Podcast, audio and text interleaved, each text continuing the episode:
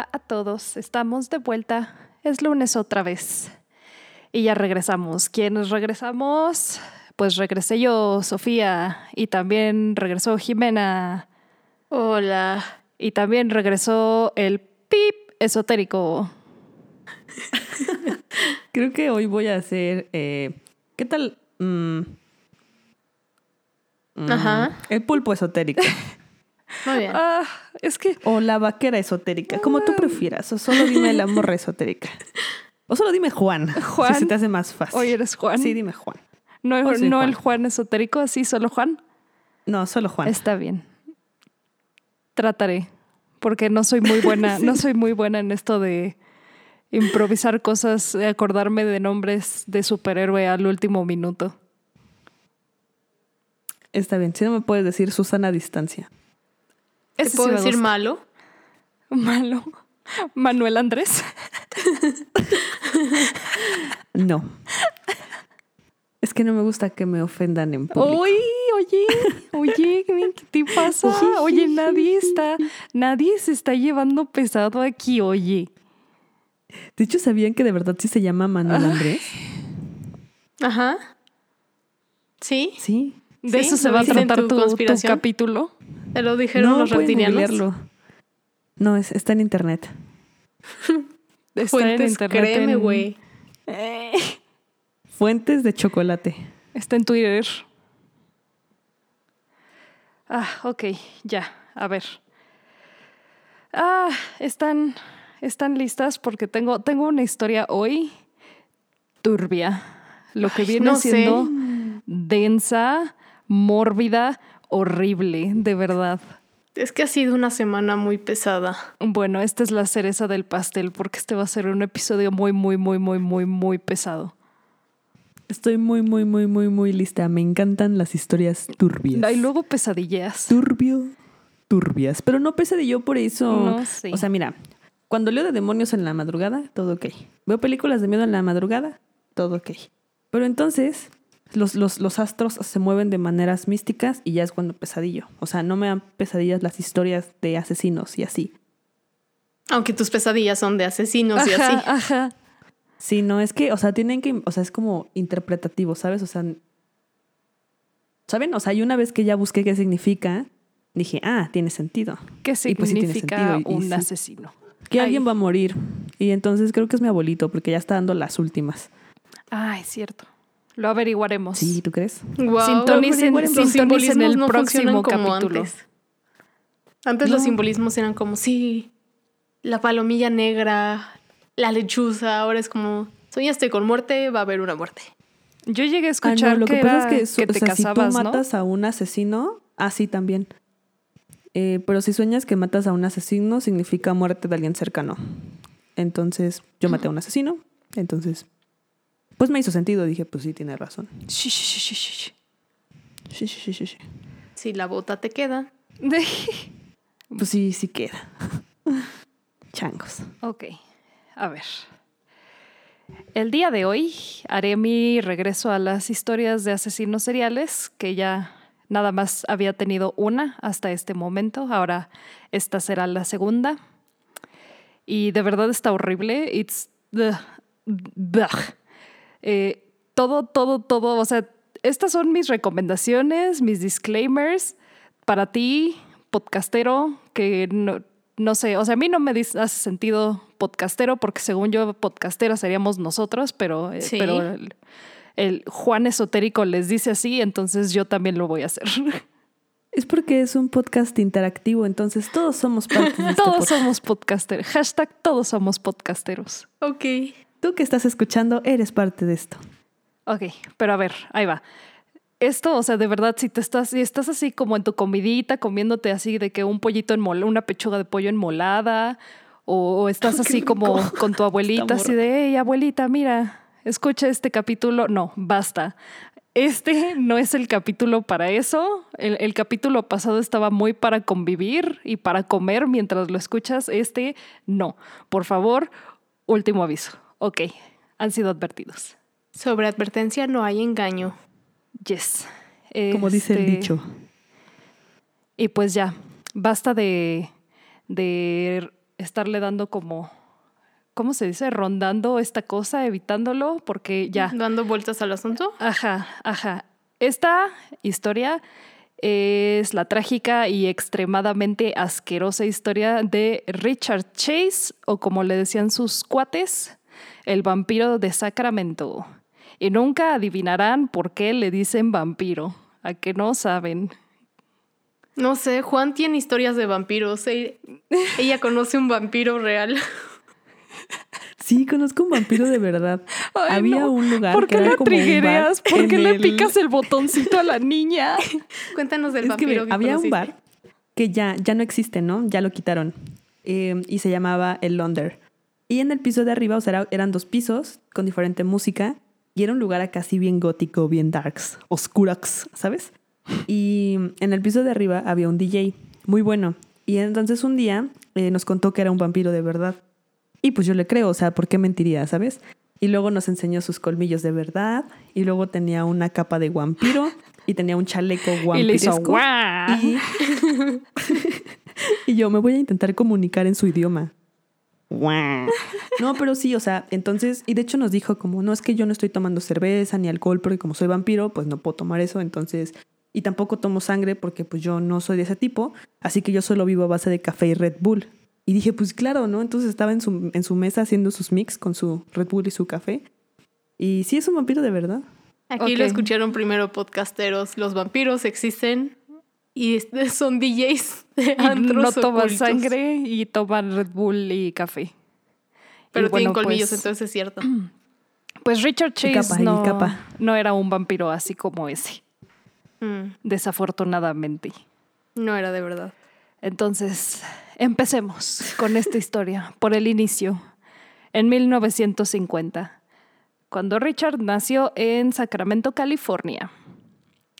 Eh, y pues realmente de su infancia no se sabe mucho, así como no, no hay muchos detalles, eh, salvo el hecho de que sus papás eran como muy abusivos con él, eh, física y pues mentalmente o verbalmente, asumo. Y esto se sabe debido a que a los 10 años de edad Richard ya presentaba por completo la mágica triada trifecta de McDonald's, que pues no es unos McNuggets y un McFlurry y una Big Mac. Ay, qué rico. Pues no es eso, no es eso, es otra cosa. Este, la trifecta de McDonald's es la piromanía, la afición por matar y torturar animales y orinarse en la cama frecuentemente pasados los cinco años de edad. O sea, frecuentemente es de verdad como que varias veces al mes. Ok, no, no es así de que, ay, es que una vez yo cuando tenía 12 sin querer me hice pipí. No, no, esta no es tu historia. No cuenta. No te Eh, identifiques. Otro nombre que tiene esta triada, la es triada de McDonald o triada homicida o triada sociopática. Espera, espera, legítimamente ¿De se llama se llama, ajá. Sí, la tirada de McDonald's. sí, porque la ¿Qué? descubrió un güey que se llama algo McDonald.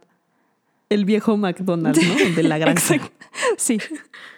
Sí, así es, o sea, literal, así en Google puedes poner triada. Yo creí que era tu chiste. No, yo creí que no, el un chiste, chiste- malo. El chiste era el de los McNuggets, pero no, de verdad sí se llama triada Y de McDonald's. Sophie le puso la, la triada Burger King, o sea, la No, triada así en sus tecladitos y yo, ay, le qué pueden hacer la Sofi. Triada, McDonald's, y le sale. Wow. wow. Yes.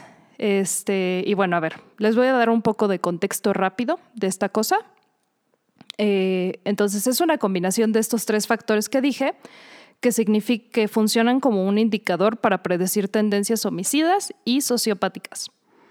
Se mantiene que con la presencia de dos de estos tres factores ya se presenta un riesgo a tendencias violentas seriales en el futuro. O sea, no es de que tengas uno, tienes que tener mínimo dos y cuando tienen dos es como de un porcentaje bastante bajo.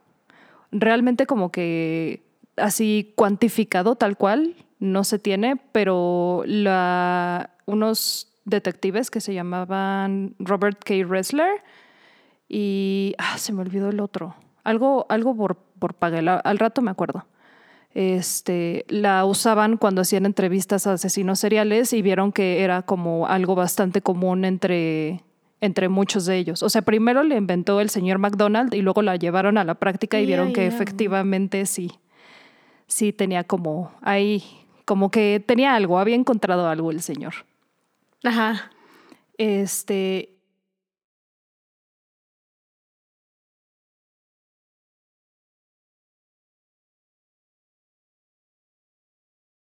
No es como la bola mágica que te dice sí o no. Más bien lo que refleja es comportamientos de negligencia o de abuso que hay hacia un menor por parte de las personas con las que vive. O sea, Ajá. refleja mucho más como el entorno en el que vive y las características y que, que se ven reflejadas en el comportamiento del niño. O sea, no es que su destino esté sellado de que para siempre, pero es más bien que es un problema, o sea, refleja un problema que hay en el lugar donde está el niño y que si no se hace algo al respecto, pues sí, probablemente termine como un maniático, así como le pasó a Richard. Yikes. ¿Entendido? Hazle ¿El preguntas. vampiro?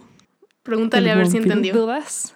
A ver, ¿cuáles son las tres cosas, señorita Juan? El McTrio, el. McNugget, Ajá. es McNugget, McNugget, McFurry y la McFurry. Mac hamburguesa. El McFurry. Burgues. Eso dijo Sophie. Yo dije Big No. Mac, pero está bien. Ah, sí, la Mac Entendió, hamburguesa. Lo entendió todo. Y ya cero dudas. Está bien. Tengo cero dudas, mamá. Está bien. Bueno, puedo seguir.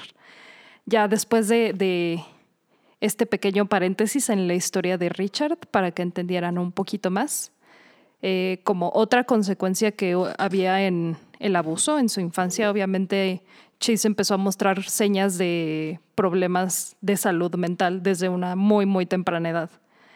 Eh, Ajá. entre muchas cosas a las que entraré después, esto lo digo ahorita para que después entre en contexto, una de las cosas que desarrolló es que hipo- se volvió hipocondriaco y todo empeoró Ay, no. cuando se convirtió en un alcohólico, Ay, lo no. cual luego lo llevó a fumar grandes, grandes cantidades muy preocupantes de marihuana para luego Ay, terminar no. graduándose con LSD y todo, señoras y señores, antes de los 18 años. Logró ma- sí, Bueno. Hijos. Sí, o sea, realmente O detalles. sea, como que todos conocemos a alguien así, ¿sabes? No. No sé. Antes de los 18, o sea, como ¿Hay que algo que nos quieras decir? Ajá. Es que miren, o sea. O sea, Ah, bueno, es que Sí, no, ella o sea, no, iba o sea, está en la mal, escuela pero, esa ajá, malandrina. esa- No, no, no, tranquila, tranquila. yo iba, iba en una escuela Malandrina. donde pues sí había, había una, pues sí, como que sí, había esa clase de gente en secundaria. O sea, y en secundaria, ¿qué tienes? Entre 12 y 14, ¿no? Pues seguro Ajá. eran como el tipo de morros o morras que llevaban de que navaja a la, a la escuela y la sacaban así Sí. y te hacían así como que te iban a, o sea, por jugar empezaban como que a picorrotearte o así. Bueno, eso sí nunca pasó, pero la llevaban como para jugar así de que aventarla. Eso sí nunca pasó. Eso sí, Eso nunca en me específico, disculpas, pero sí, Ahí nunca se pinta pasó. la línea. Ay, Pero sí, o sea, me acuerdo que hasta había gente, bueno, humanos que tenían como antecedentes de estos del reclusorio, ¿cómo se dice? Cuando eres chavo y no te pueden meter a la cárcel. Antecedentes penales.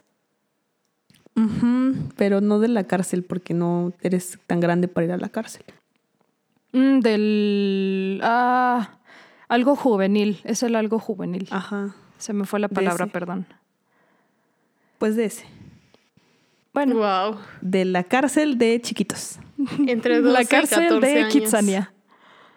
La cárcel de Kitsania. Kitsania Sería patrocinanos. muy cagado que te, o sea, que cuando te portaras mal y así de que eres aún no mayor de edad, que te metieran a la cárcel de Kitsania. Ah, Donde no sé. esas cosas son de goma. Ajá. Que le Que los así, podías nada más pero- abrir y Ajá. salirte así de... uh, uh, uh. Pero que te digan que no te puedes salir. Así de no. Ajá. Y los niños así de, oh, ¿cómo que no? ¿Por qué no, papá? ok, ya. A ver. Milagrosamente, aunque usted no lo crea y aunque realmente nadie se lo esperaba, Chase logró entrar a la universidad, terminó la prepa y entró a la universidad. En donde No, empezó bueno, pues es que en esa época era más fácil. Bueno, igual y sí, tienes razón. Bueno, Tienes un punto. Casi cualquiera. Este, y bueno, en la universidad tal cual, pues ya, como todo un señor casi adulto, empezó como a salir con morras y obviamente siguió usando el LSD porque, pues, ¿por qué no? Para eso es la universidad, dicen. Y se unió a un dormitorio con roomies, o sea, ya vivía con roomies, salía con morras, tomaba drogas duras, lo normal. Imagínate haber sido su roomie. un universitario promedio. Ajá. Eh, durante su estancia en la universidad, Chase fue a un psiquiatra eh, y dirán como, wow, tal vez por fin fue, se dio cuenta de que algo andaba mal con él o algo así. Pues no, solo fue al psiquiatra porque no se le paraba con su novia. Y estaba muy preocupado por eso. Y ahí fue donde dijo, hay algo mal conmigo. Ajá, eso fue lo que le preocupó. momento. Sus prioridades. Ajá. Y el diagnóstico que le dieron fue que estaba malito de la cabeza. Y él nunca regresó. Como ¿Quién que no le pareció ese diría? diagnóstico y no regresó. dijo, este diagnóstico no me sirve porque no sé leer. Ajá. Bueno, pero ¿qué, qué esperaba, sabes? O sea, como cuál esperaba que fuera la respuesta.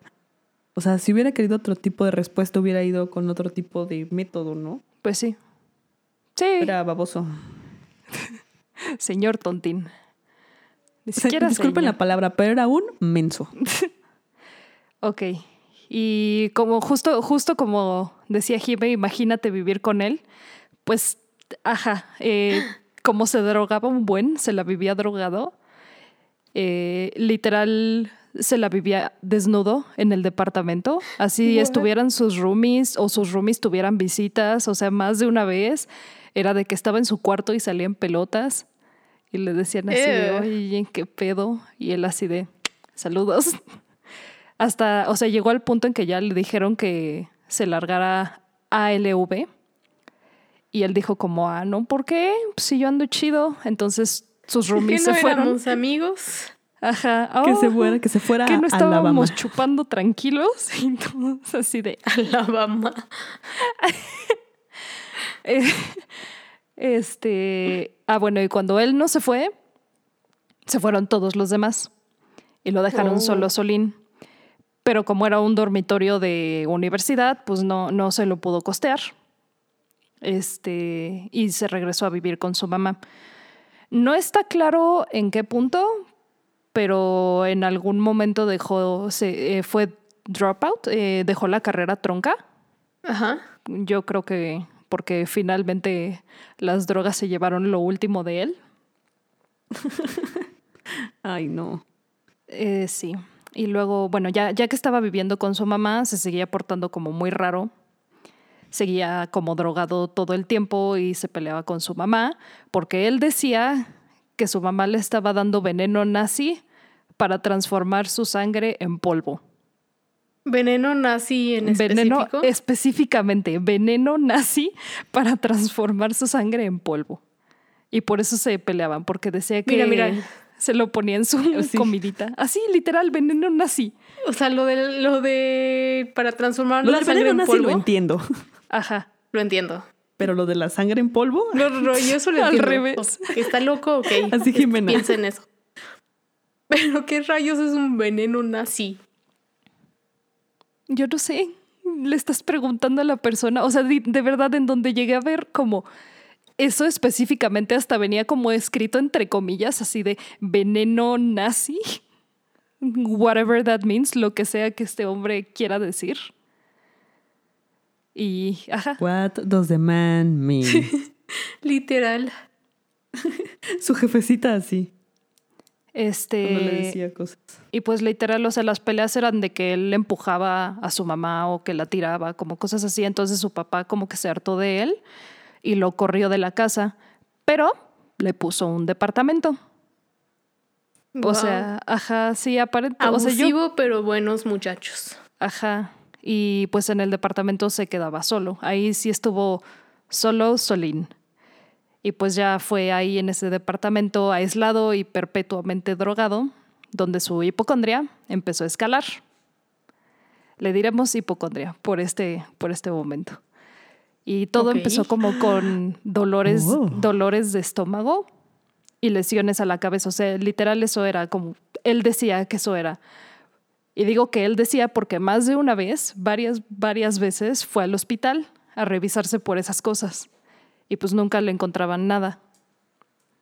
Eh, y lo único que salió de esas repetidas visitas fue que lo llevaran con un neurólogo para que le dijera y nada, o sea, para que lo revisara y lo único que le dijo es que estaba severamente perturbado de la cabeza. Shook. En otras palabras, hay tantas drogas en tu sistema que ya se fusionaron. Ajá. Ya es más droga que cerebro. Más droga que ser humano.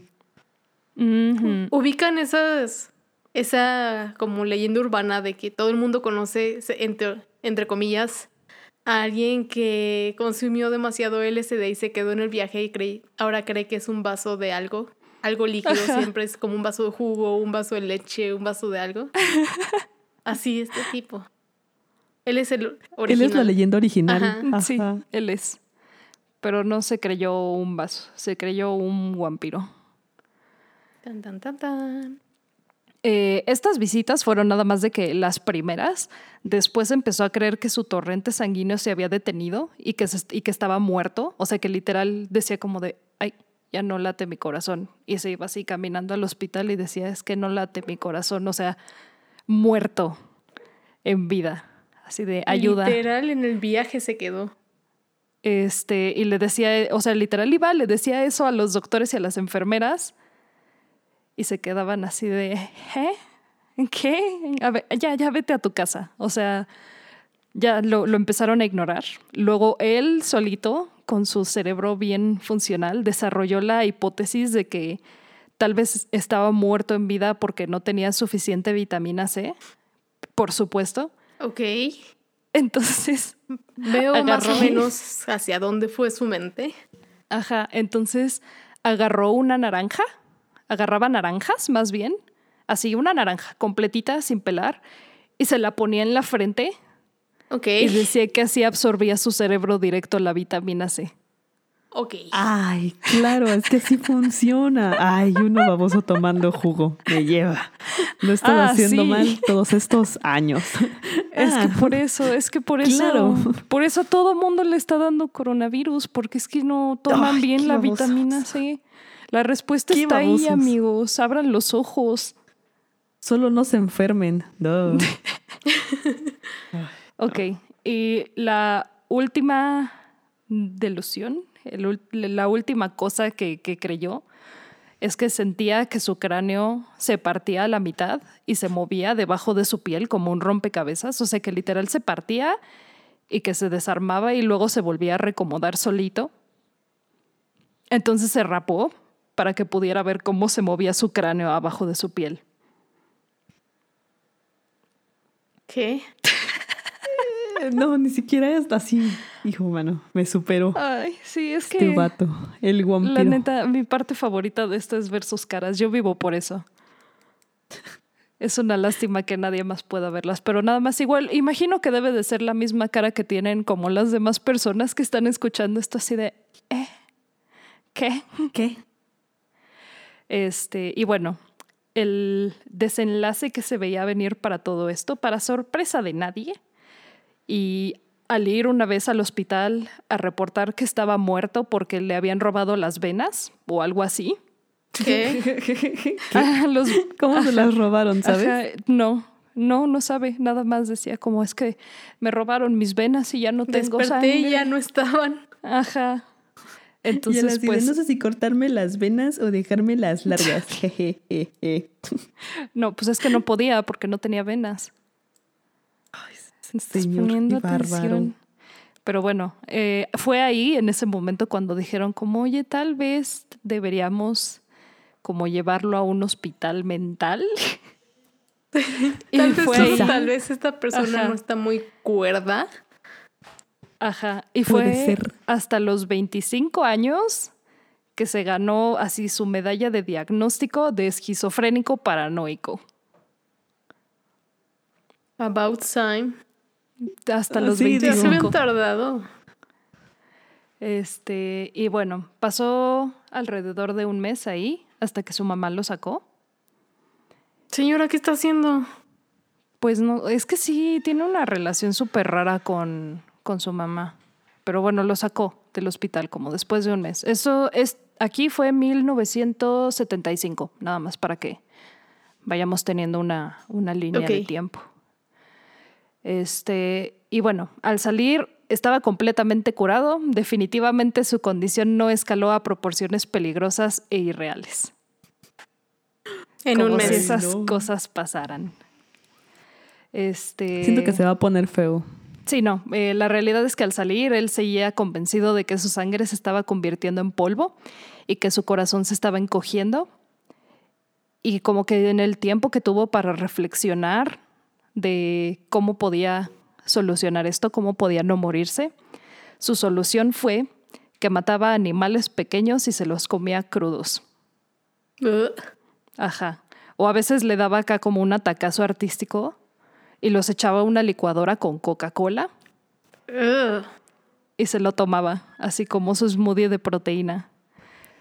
Y luego le dio otro atacazazazo artístico y se le ocurrió agarrar un conejo y, ¿por qué no? Agarró hacia el conejo y le sacó la sangre y se le inyectó directo en las venas, lo cual le dio un shock tóxico.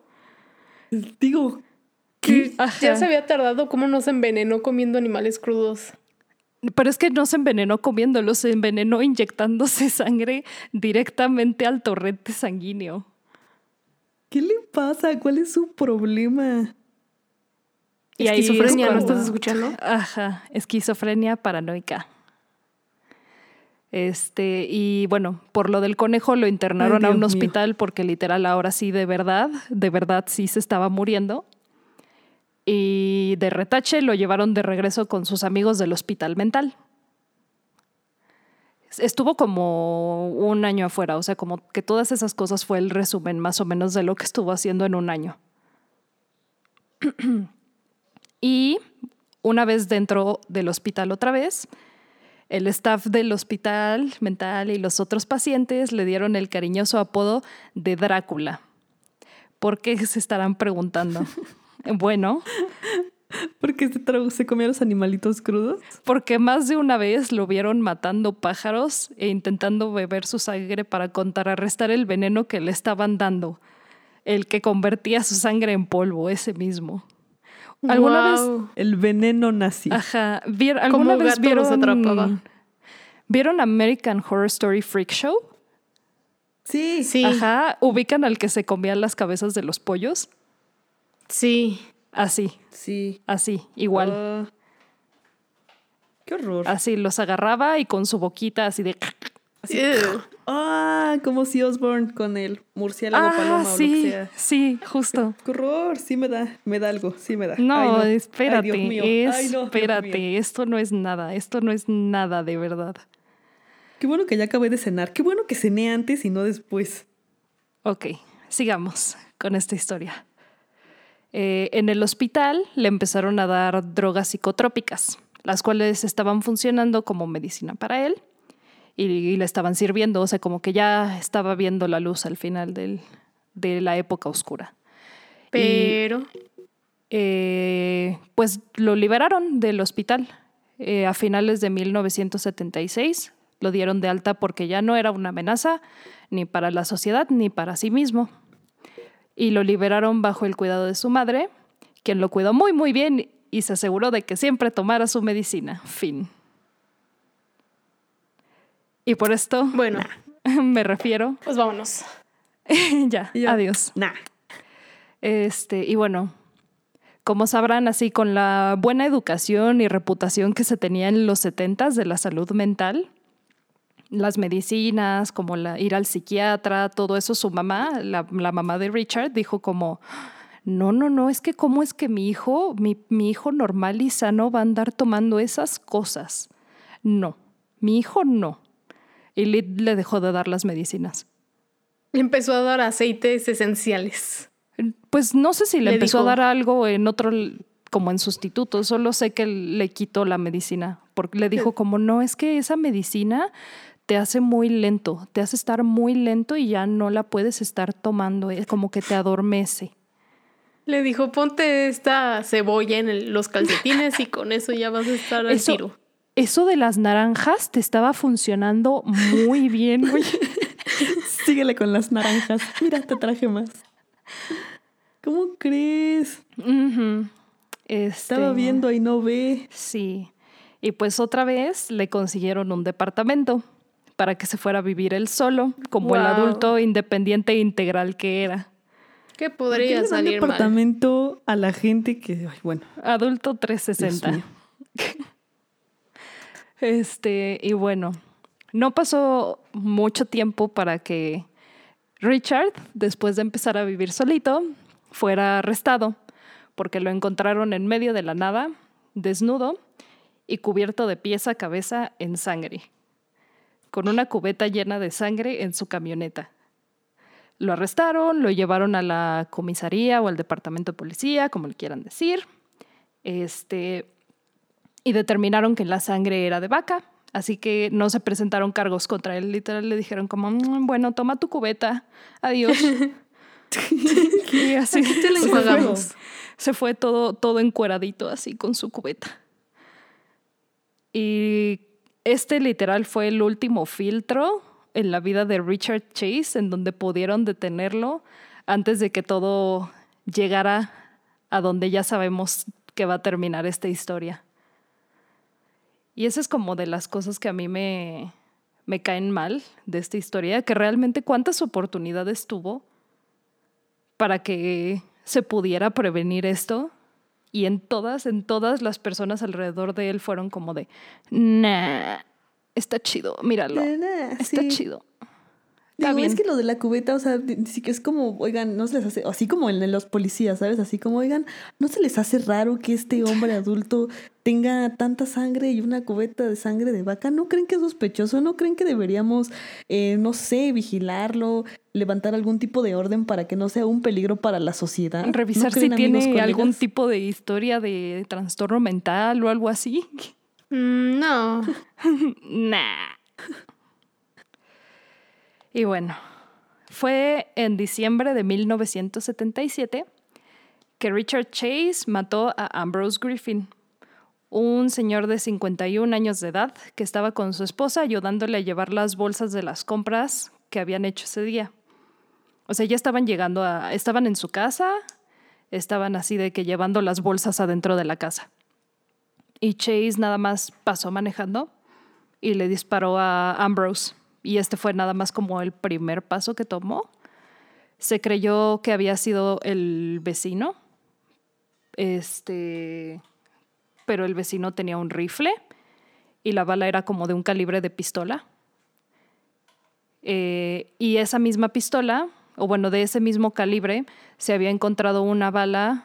eh, se había encontrado una bala que se había disparado hacia la casa de una mujer hace unos días. No ¿Y sé para me- qué? ¿Como por? ¿Cómo, ¿Nada más? ¿Cómo por qué? Yo creo que estaba calando si se atrevía, ¿no? Ah, sí, no, realmente no creo que tuviera un Propósito. propósito. O sea, creo que nada más lo hizo y ya, porque pues fue un drive-by, así de que ni se frenó, seguro. Wow. Sí. Y lo único que tenían era como la otra bala de la otra casa de la señora, en donde sí no, no se murió nadie, afortunadamente. De pura suerte. Ah, y bueno, ok. Es aquí. Ok. Ah. Eso fue, el pasado fue en diciembre de 1977, ahora es enero de 1978. Enero del año siguiente. New Year, New Me. Mm, pues algo así. Este Chase intentó entrar a una casa, pero las puertas estaban cerradas con seguro. Intentó por la de enfrente y por la de atrás y por unas ventanas. Eh, lo que pasó aquí fue que la dueña, la propietaria de la casa, estaba adentro y ella desde adentro de la casa podía ver la sombra de Chase como iba hacia las puertas y hacia las ventanas intentando abrir. Ajá. Y al intentar por última vez en la ventana, nada más se quedó como así y agarró, prendió un cigarro y se fue. Chase decía, ¡Qué miedo! Chase dijo en varias entrevistas que, las, que para él las puertas con seguro eran una señal de que no era bienvenido, pero que las puertas abiertas eran una invitación a que entrara. Él tenía esta rutina, era como un ritual de ir caminando como por vecindarios, intentando abrir puertas y ventanas hasta que se encontrara una que se abriera. Y luego, Ok, le voy a poner seguro a mi ventana. Cierren sus puertas, cierren sus ventanas, hide your kids, hide your wife. Ok, y siguió con esto hasta que se encontró la casa de Teresa Wallen, supongo que se dice, quien estaba sacando la basura y además tenía tres meses de embarazada. Al, oh vo- no. al volver a entrar a su casa, Chase ya la estaba esperando adentro e inmediatamente le disparó tres veces. Una en la mano, que fue, la mano fue porque pues, ella o se movió o se trató de cubrir o algo así, y dos en la cabeza. Y pues afortunadamente ella murió inmediatamente. Pero lo que viene, o sea, lo peor viene después. Y este es el momento en donde una vez más, por si ya se les había olvidado, están escuchando esto así con su sobrinito de 10 años o están comiendo, este, basta, nada, o sea, de verdad, igual y ustedes creen que quieren escuchar de verdad lo que sigue a continuación, les aseguro que no. Está horrible y no, no, o sea, ya, no, no les puedo advertir más, yo ya, yo ya advertí. Ok. Después de matar a Terry, Chase la arrastró hacia el cuarto principal donde procedió a cometer actos de necrofilia, mientras la apuñalaba con un cuchillo. Lo que hacía, eh, lo que eh, el, la- el motivo de por qué la apuñalaba es porque le estaba dando en varios órganos y esto hacía que la sangre de todo se juntara en el estómago.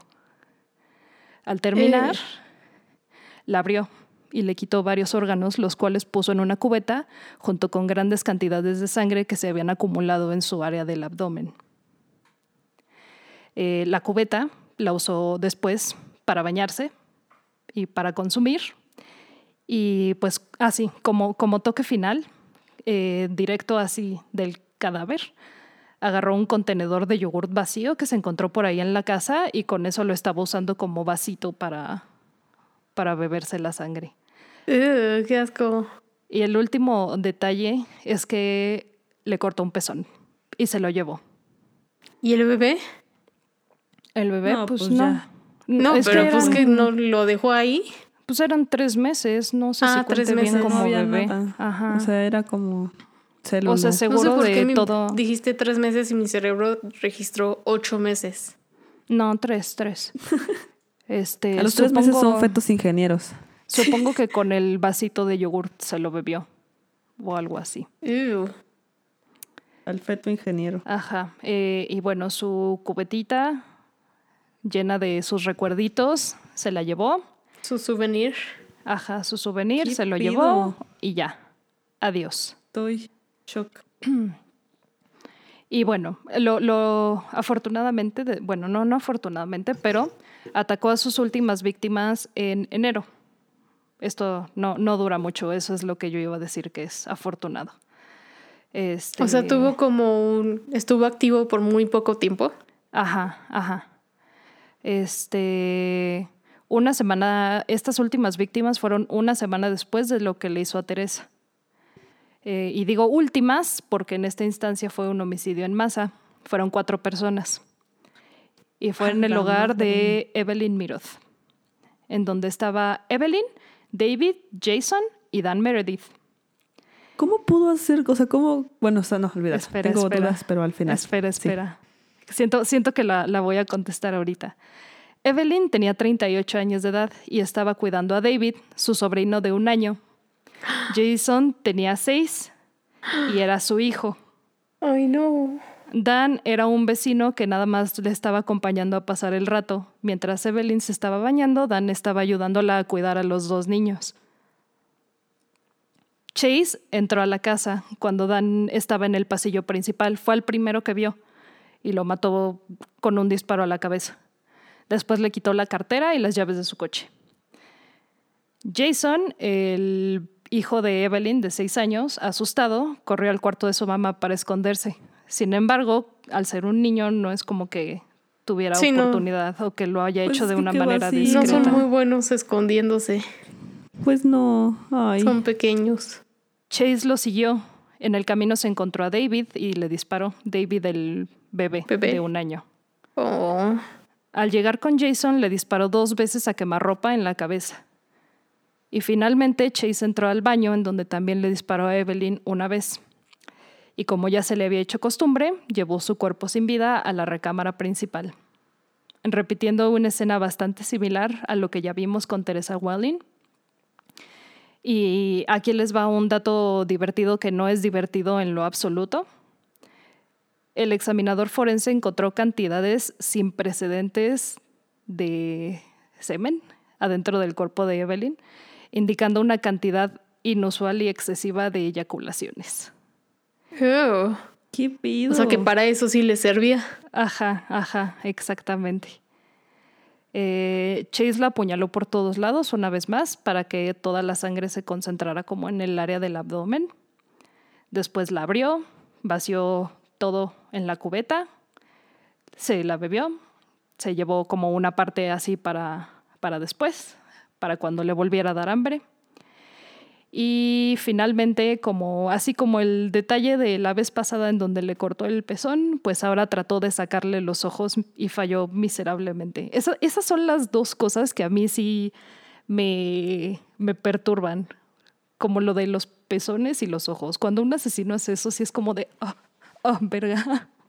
Esas son mis dos, mis dos triggers. Es que está súper creepy. O sea, supongo que lo hacen porque quieren algún tipo de trofeo, ¿no?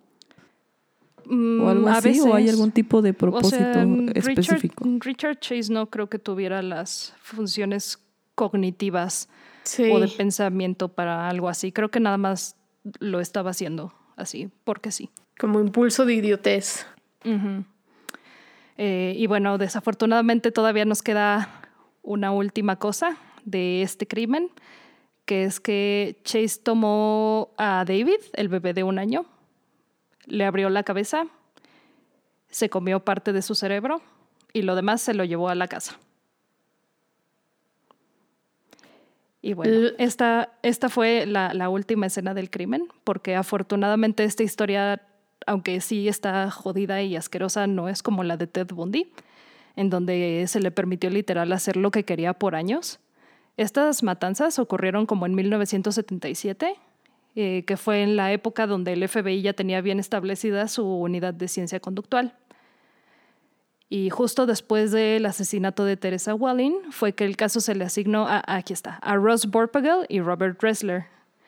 Ross Borpagel fue quien inició la unidad de ciencia conductual, fue un pionero, y Robert Dressler fue de los primeros en formar parte de ella.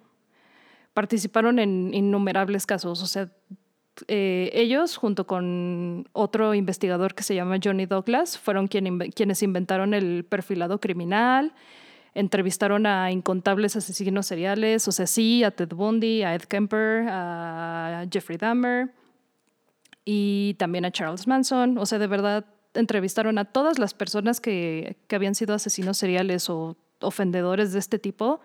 Hicieron entrevistas como para ver su background, para preguntarles cosas y todo esto, lo, como, o sea, si esto les interesa, yo les digo que vean la serie de Mindhunter, que trata de Robert Dressler y Johnny Douglas.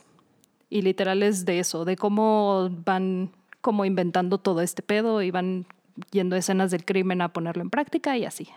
10 de 10. Ah, ok, Netflix, patrocínanos. por favor. David Estoy Finch. segura que algún patrocinio de los que pide Jimena un día va a pegar. Sí. Este, ok, bueno. Y siguiendo como por este hilo, basado en la escena del crimen y los crímenes pasados que se habían vinculado a la pistola de calibre .22, que era el de Ambrose y el de la señora que dispararon hacia su casa, se llegó a este perfil. Estaban buscando un hombre caucásico de 25 a 27 años de edad, delgado y de apariencia malnutrida. Soltero, viviendo solo en un radio de tres kilómetros de la casa de la víctima, de la casa de Terry. Eh, su residencia estará sucia y descuidada y habrá evidencia de los múltiples crímenes dentro. El sospechoso probablemente tiene un historial de enfermedades mentales y abuso de drogas. Será desempleado y solitario sin asociarse con hombres o con mujeres y probablemente pase la mayoría de su tiempo en su residencia.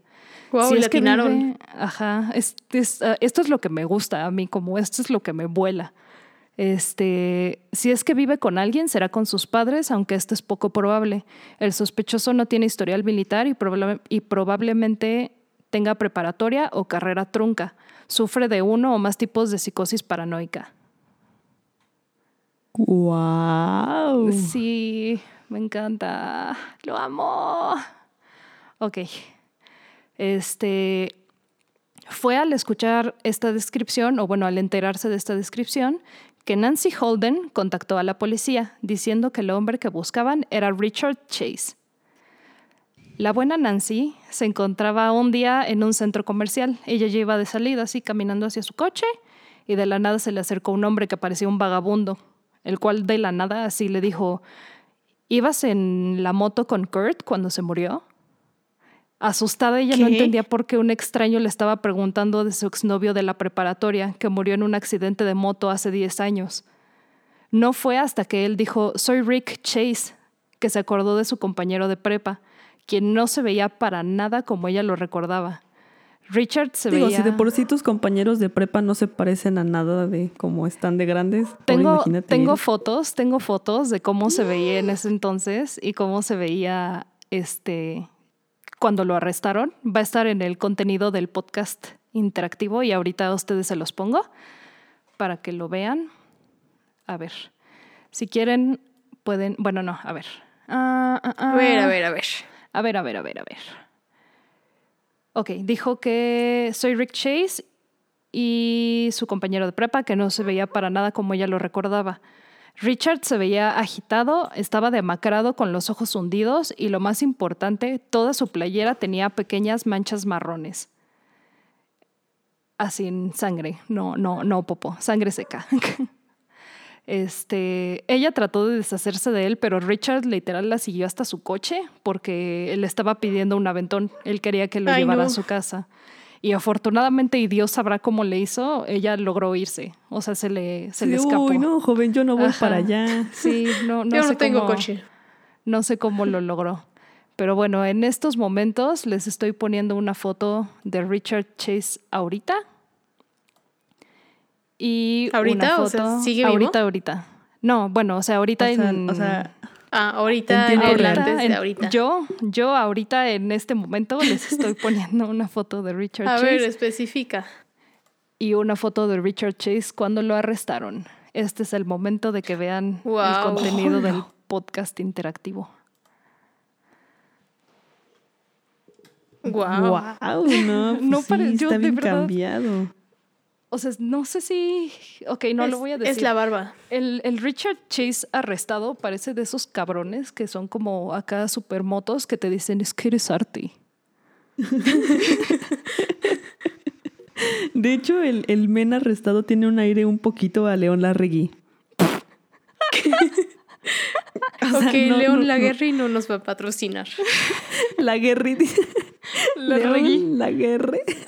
León Larregui. No, pero es que, o sea, no es, no, no es insulto, creo. O sea, bueno, vaya. Yo Es me que- sentiría bastante O sea, es insultada. que, es que baja, topa que es un güey que abusó de LSD por años, es esquizofrénico, paranoico y come no está gente. comiendo.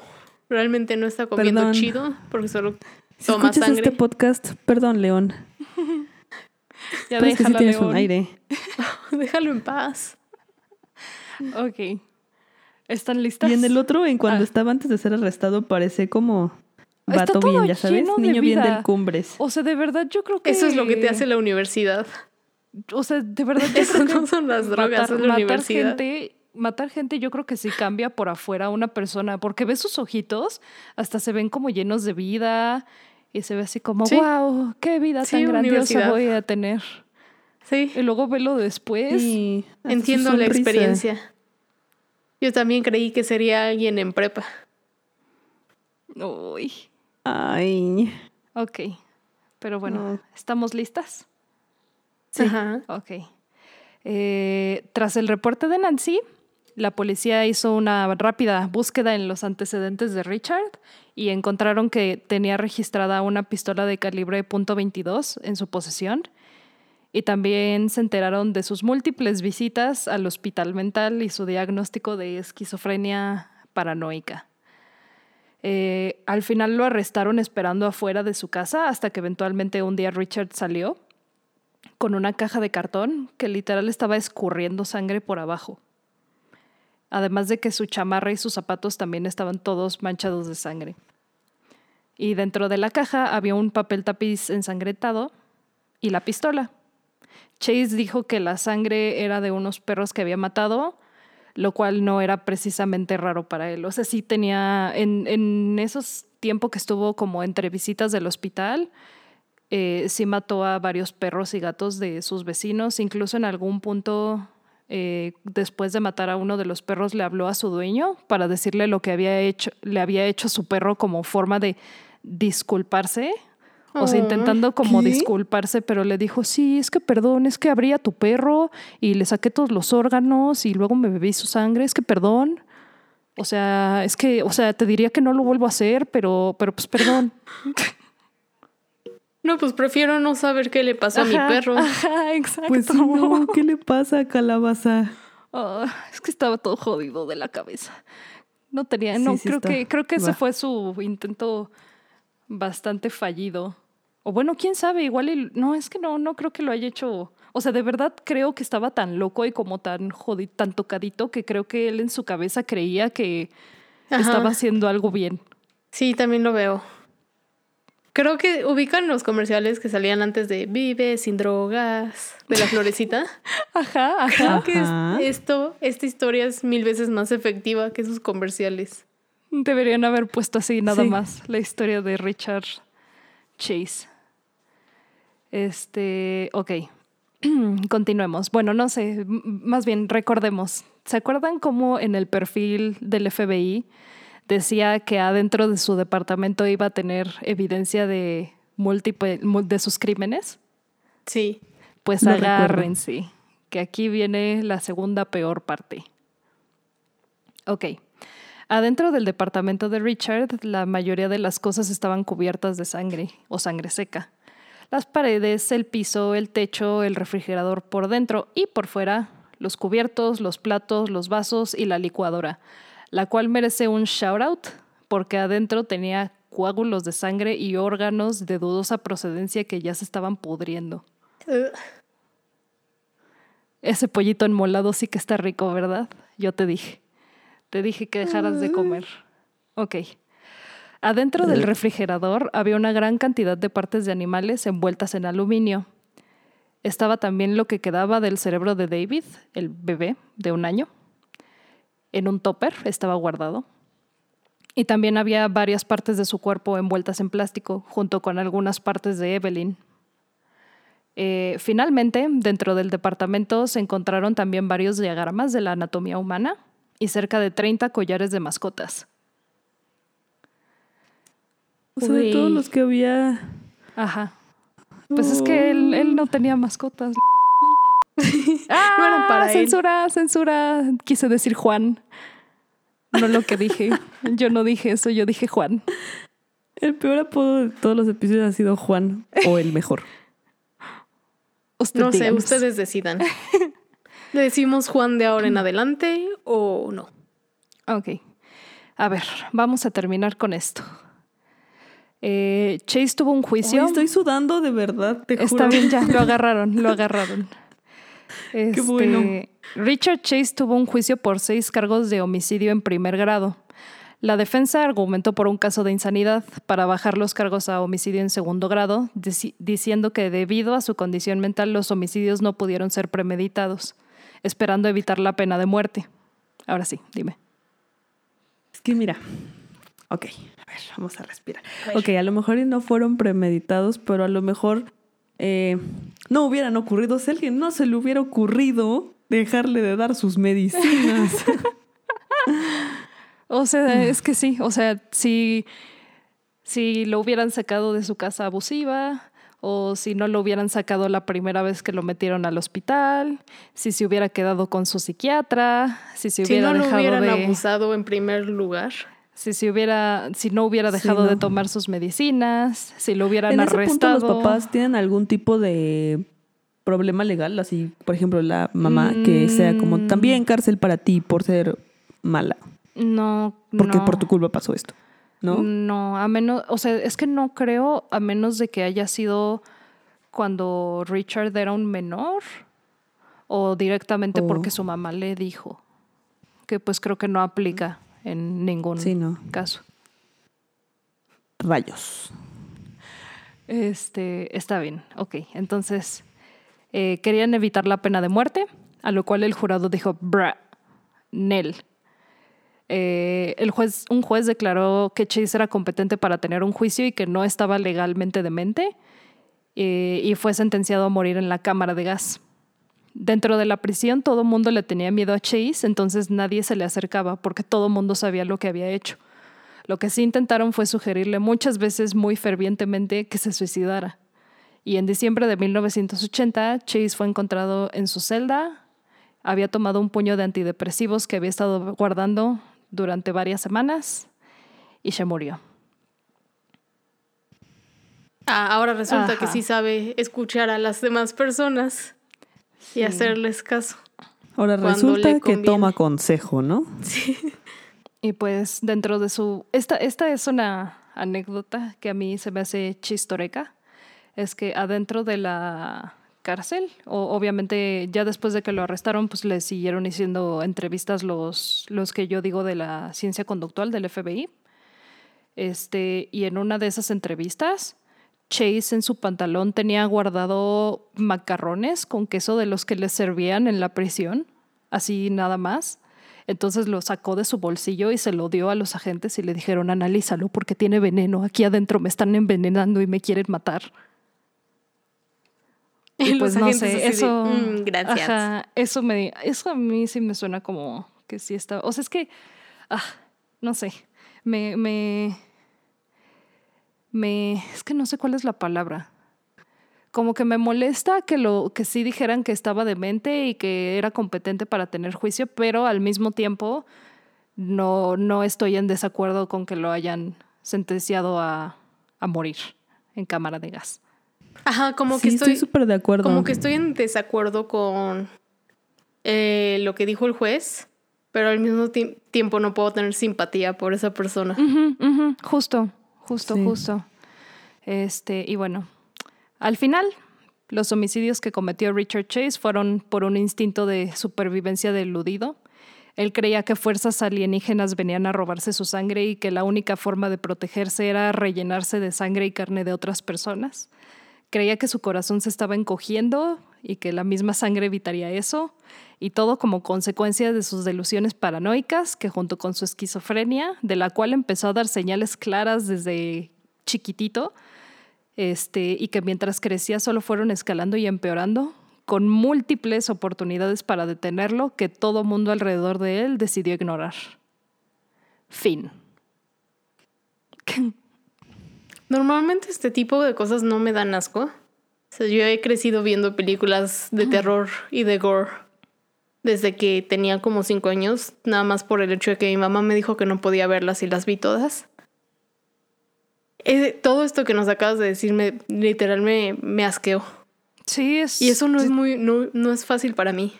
Normalmente no me asqueo con las cosas. No, es que esto sí, o sea, estoy de acuerdo, como que ya también hay varias cosas que a mí yo ya estoy desensitivizada, pero es que esta, no. Por eso, por eso tuve tanto, insistí, tanto en que por favor no comieran Sí y no, que no haya menores presentes. Digo, o sea, no, obviamente voy a decir algo, pero no quiero que piensen que lo estoy justificando ni nada. Porque Ajá. no. Solo es una triste historia de un pobre niño abusado y drogadicto que nunca pudo arreglar su vida. Sí, es que es justo eso, o sea, lo que, de que todo mundo como que o no vieron o no querían ver las señales o estaban como todos Ay, pendejos. Los policías que vieron la sangre de la Ajá, vaca era como de, a ver, ajá. ¿Cómo O si no, mira, vamos a jugar a imaginar, ¿no? Imaginemos, ¿no? Imaginemos, juguemos a imaginar. Inauguro el juego de imaginar. Ok. Tú eres una persona normal, ¿no? Ujú. ¿Bajo qué circunstancia traerías en tu vehículo automotor una cubeta con sangre de, o sea, de vaca? O sea, ¿como para qué? O sea, suponiendo eres así, ¿no? Todo funciona bien en tu psique, ¿no? Y, y vas por ahí con una cubeta con sangre de vaca.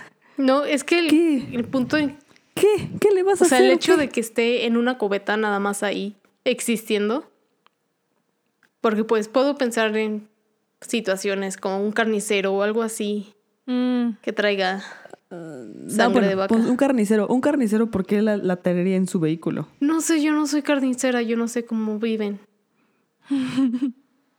Pues Pero mira, puede no, sé, no creo que la transporten a lugares, ¿sabes? sí, No no, lo no, sé. eso sí, no. No, yo creo que sí la deben de tirar ahí en de que en la carnicería, coladeras. ¿no? Pues en el mismo lugar. O algún granjero, ah, no sé. O sea, sí puedo ver. O por ejemplo, si la vas a donar a un zoológico por algo de, de. Así de que tienes vacas y se murió la vaca y le estás llevando la sangre. No sé, o sea, sí se me ocurren situaciones en donde puedas llevar, pero no en una cubeta así nada más. No, no, pero es que deja eso, no tenía nada más la cubeta, estaba desnudo y estaba lleno de sangre también. Creo que ese O es un es detalle que no es, importante. es que no es solo la Sí, cubeta. nos estábamos centrando en un detalle muy específico cuando la situación en Ajá, general creo era que- bastante Creo que de oscura. todo, creo que lo menos importante es la cubeta. Y yo, claro, es que la cubeta, ¿de qué color era la Pero cubeta? la cubeta ¿De qué tamaño era la tenía cubeta? tapa o no. Sí, no, sí era una situación muy específica. Sí, es una triste historia de un pobre niño con una vida complicada. Y sí, Mm. yo les dije, les dije que estaba turbio el asunto. Cuéntanos un chiste, Juan, para alegrarnos, para quitarme este, esta sombra que tengo en mi corazón. más positiva. Ok, en una nota más positiva. ¿Quieres que les, ¿quieres que les cuente un chiste? ¿Quieren monólogo? Sí. No, pues no, no me sé ninguno. No estaba lista que me pidieran un, un chiste. ¿Un chistoreque? No. Un chistoreque. Sí, no. O sea, tengo, tengo, pero están así como súper malos. Así como, ya sabes, el de qué hace un pájaro en un árbol. ¿Qué? Pío, pío. Ay, Yo tengo uno. está bien, lo acepto. Por favor, cuéntalo. Había una vez una niña que se llamaba Juan Ajá, y me gusta, me legítimamente gusta. creía que había conocido un vampiro en un antro Ah, underground. me encanta ese chiste, es mi chiste favorito. Pero es que ese Pero no, no, es un to- no tomaba sangre ni nada. Tomaba café y no Red Bull. Mira. Ni siquiera los verdad, porque vampiros de A ver, a ver, a ver, a ver. A ver, a ver, a ver. Yo lo veo tomaban porque un señor, un señor don DJ vampiro, me mentiría.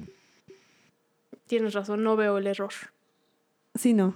Me enseñó sus colmillos, te digo, traía capa y chaleco. Sí sabes Ah, que la gente puede nacer con colmillos, ¿no? Hay Yo gente tengo que dos. tiene los colmillos más afilados que otros. Pero él sí era muy, muy, o sea, Mira, de verdad, sí era muy vampiresco. Qué Nada más ¿Seré vampiro? Yo creo que sí. No sé, ¿tomas Red Bull ¿Tomas café? café? Sí. Oh, no.